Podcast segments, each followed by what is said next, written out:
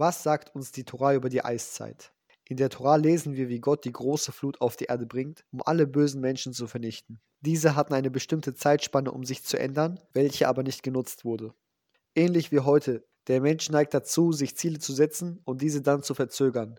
Bald werde ich anfangen, dies und jenes zu machen, bald werde ich anfangen, dies und jenes zu halten, wenn ich umgezogen bin, wenn ich geheiratet habe.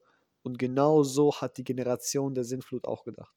Unsere Tora sagt uns, dass die Erde ein ganzes Jahr lang überflutet war. Jeder einzelne Berg, den es gegeben hat, war unter Wasser. Interessanterweise erzählt sie uns auch, dass das Wasser sehr heiß war und alles, was gelebt hat, mit anderen Worten geschmolzen ist. An dieser Stelle wäre es interessant zu überlegen, wie das wohl die Überreste der Lebewesen von der Datierung her beeinflusst hat.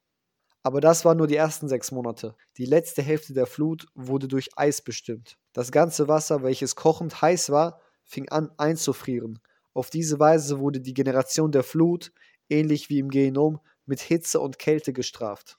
Bis heute findet man sogenannte Permafrostleichen oder das, was davon übrig ist. Diese Leichen sind im ewigen Eis eingefroren und dadurch konserviert.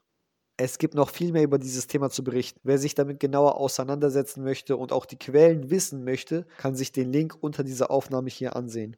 Jom an alle.